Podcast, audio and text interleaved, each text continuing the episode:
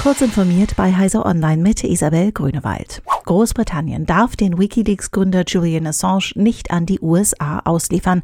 Das hat das zuständige Gericht in London entschieden und das Urteil mit den Haftbedingungen begründet, die den 49-jährigen Australier erwarten würden.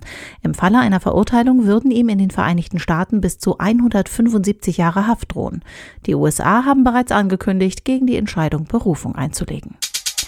Als Folge der Corona-Krise hat Deutschland das Klimaschutzziel für das Jahr 2020 übertroffen. Der Treibhausgasausstoß habe im vergangenen Jahr 42,3 Prozent unter dem Wert von 1990 gelegen, ergab eine Analyse der Denkfabrik Agora Energiewende.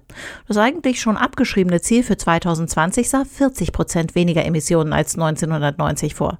Den Berechnungen zufolge gingen die Emissionen um über 80 Millionen Tonnen CO2 zurück. Zwei Drittel dieser Minderung seien aber eine Folge der Corona-Pandemie. Ohne sie hätte der Rückgang nur bei etwa 25 Millionen Tonnen gelegen und das 2020er Ziel wäre verfehlt worden. Die Corona-Krise zeigt aus Sicht von Grünen-Chef Robert Habeck die Dringlichkeit einer Digitalsteuer. Die lokalen Geschäfte schließen zum Pandemieschutz, Innenstädte drohen auszusterben, sagte Habeck der DPA.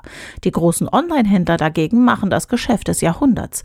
Aber sie zahlten im Vergleich zum Buchladen um die Ecke viel weniger Steuern.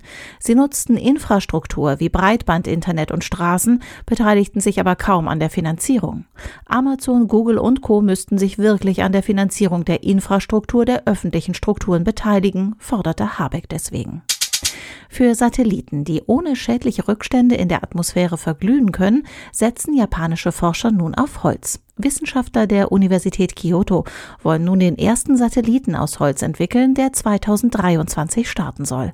Er soll beim Wiedereintritt in die Atmosphäre nicht nur verglühen, ohne schädliche Rückstände zu hinterlassen, sondern auch einfachere Strukturen erlauben. Da das Naturprodukt weder elektromagnetische Wellen noch das Erdmagnetfeld blockiert, könnten technische Gerätschaften wie etwa Antennen ins Innere verlegt werden. Diese und weitere aktuelle Nachrichten finden Sie ausführlich auf heise.de.